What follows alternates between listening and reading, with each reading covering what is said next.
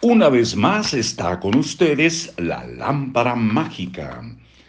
Libro escrito por Keith Ellis, una estrategia para alcanzar tus objetivos.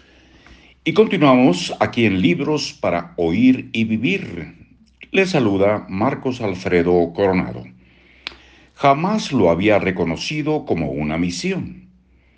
Jamás lo había aceptado como un proyecto válido y al aceptarlo entendí con absoluta certeza que se suponía que, debía hacer con mi vida.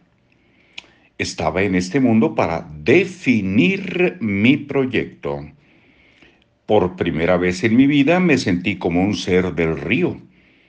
Entendí en qué consistía mi existencia. Tenía una razón para levantarme por las mañanas y mis días tenían un significado porque de pronto los había llenado con un quehacer significativo. Tenía algo vitalmente importante que realizar, un proyecto, y casi no podía esperar a sumergirme en él día tras día. Lo que aprendí aquel día es que no importa cuál sea nuestro proyecto, lo único que importa es que tengamos uno y si no tenemos uno, entonces nuestro proyecto es definirlo. Eso se convertirá en tu río de intereses. Cuando adoptes esta actitud verás que todo lo demás encaja en su lugar. Te embarcarás en un viaje de descubrimiento de ti mismo. Te abrirás a nuevas ideas actividades e intereses que jamás habías contemplado antes. Todo lo que hagas a partir de ese momento se convertirá en una parte de tu proyecto recién descubierto y de tu misión recién descubierta en la vida, a saber, definirte e inventarte a ti mismo. Para encontrar tu objetivo empieza con aquello que te interesa. Jamás he conocido a alguien que no tuviera un interés en algo, pero he conocido a muchas personas que jamás se han permitido reconocer sus intereses.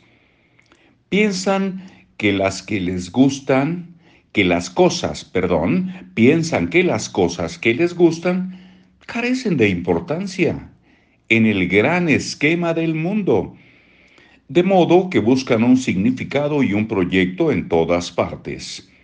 Mientras tanto, lo que buscan lo tienes delante de la nariz.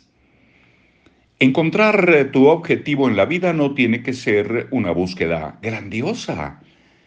En lugar de preguntarte, ¿qué quiero hacer eh, con mi vida? Tómate las cosas con calma y pregúntate, ¿qué me gusta hacer?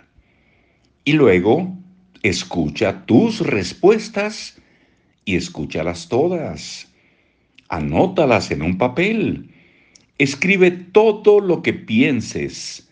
Escribe las cosas banales y también las ridículas. Escribe las cosas que te avergüenzan. Anota todo lo que te venga al pensamiento no tienes que compartir estas ideas con nadie, solo contigo mismo.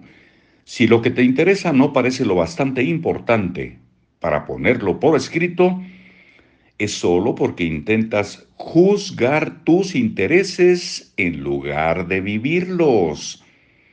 Intenta vivirlos y habrás dado tu primer gran paso para que tus deseos se conviertan en realidad.